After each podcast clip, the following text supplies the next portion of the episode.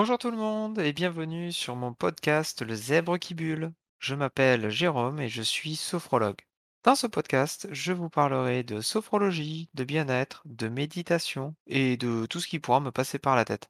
Alors, c'est parti Je suis très content de vous retrouver après ces petites vacances et aujourd'hui, on va parler de stress, animaux de compagnie et zèbres. Je vais commencer donc par une petite anecdote. Pour les personnes qui ne savent pas encore, je suis papa chat à plein temps de 5 boules de poils. Bref, je reviens à mon anecdote. Lorsque je médite, j'ai souvent un ou deux chats qui viennent euh, dès que je commence à se frotter, à s'installer contre moi et se mettent à ronronner aussi fort qu'ils le peuvent. Alors pourquoi je vous raconte ça? Eh bien tout simplement pour souligner que le lien entre les animaux de compagnie et les êtres humains sont beaucoup plus complexes et riches qu'au premier abord. Et la preuve, c'est que le fait d'avoir chez soi un animal de compagnie est bon pour la santé. Des études démontrent en effet que le fait de caresser, câliner ou tenir un animal, nos joyeux compagnons là, augmente le niveau de sérotonine et de dopamine dans notre corps. Et du coup, le fait d'interagir avec eux peut également faire diminuer la tension artérielle et diminuer le cortisol, qui est l'hormone du stress. Eh oui, le pouvoir de la ronron thérapie est avéré. Le fait de contempler un aquarium a aussi un effet anti-stress et relaxant. Que cela soit par les mouvements gracieux de nos petits amis aquatiques ou le clapotement de l'eau. Il y a même des professionnels de santé, comme par exemple des dentistes, qui n'hésitent pas à installer des aquariums dans leur salle d'attente pour détendre les patients. Un autre exemple euh, où les animaux sont même utilisés dans le cadre de thérapie, c'est notamment dans l'équithérapie où le cheval intervient au même titre que euh, le thérapeute euh, dans les soins qui sont apportés à une personne qui en aurait besoin. Autre exemple, jouer avec son compagnon permet également de lutter contre la solitude. Il n'est pas rare que lorsque vous promenez votre chien, par exemple, que grâce à ce dernier, vous fassiez des rencontres le temps d'une balade.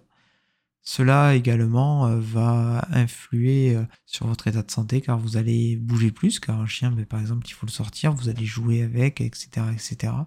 Donc vous allez faire plus d'activité physique. Et vos boules de poils peuvent aussi influer sur votre sommeil de par leur présence qui est plutôt rassurante au pied de votre lit ou sur vous-même. Enfin, je dis sur vous surtout pour les chats qui aiment venir se coller pendant la nuit et prendre toute la place. Bon, on est d'accord, ça marche moins bien quand euh, 4 kg de ronron s'installe directement sur votre tête pour essayer de dormir. Les animaux aident également à lutter contre l'isolement et à garder donc un certain dynamisme, comme je le disais un peu plus tôt, et c'est encore plus vrai pour les personnes âgées.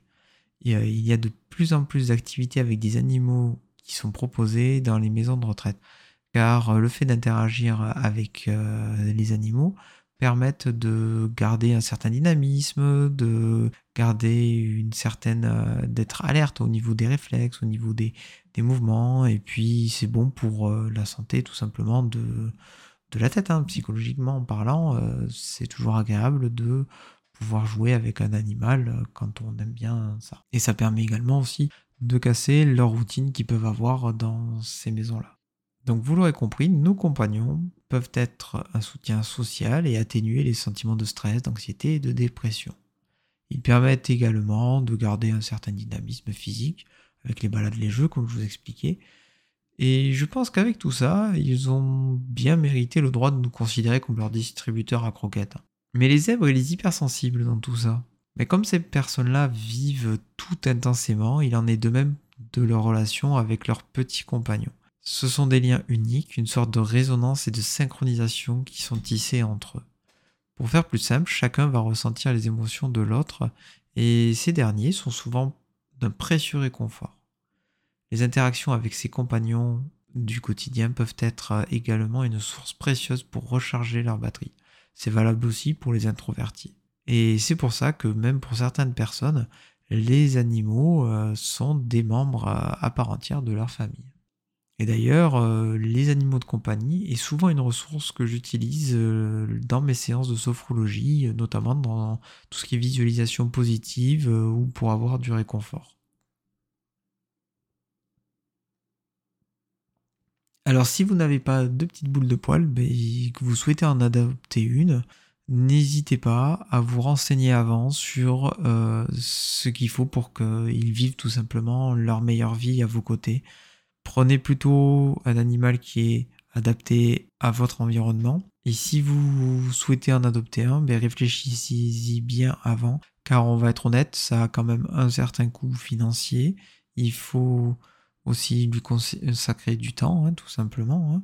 Et ça peut occasionner quelques dégâts et dans tout ce qui est la maison, prévoir les croquettes et aussi prévoir euh, les contraintes que cela occasionne, notamment lors des départs en vacances où tous les animaux ne sont pas admis partout. Il faut donc euh, prévoir un système de garde ou autre. Prenez tout ça en considération et réfléchissez-y bien avant de faire une adoption. Et si c'est toujours OK pour vous, je vous conseillerais plutôt d'aller dans des refuges ou, ou, des associations qui se battent pour pouvoir faire euh, adopter des animaux qui ont été abandonnés par des précédents maîtres ou autres et offrez-leur leur meilleure vie. Mais dans tous les cas, euh, renseignez-vous bien avant euh, de faire une adoption sur l'animal en question. Voilà, c'est tout pour aujourd'hui. J'espère que cette bulle vous aura plu. Si vous avez aimé, n'hésitez pas à le partager et à le liker ou même à le commenter.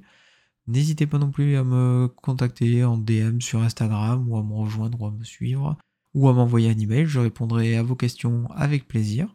Vous retrouverez bien évidemment ce podcast sous forme d'article sur mon blog. Je vous mets le lien dans la description et vous y trouverez également toutes les sources qui m'ont permis de faire cette petite bulle. Je vous dis à bientôt et en attendant, Prenez le temps de respirer.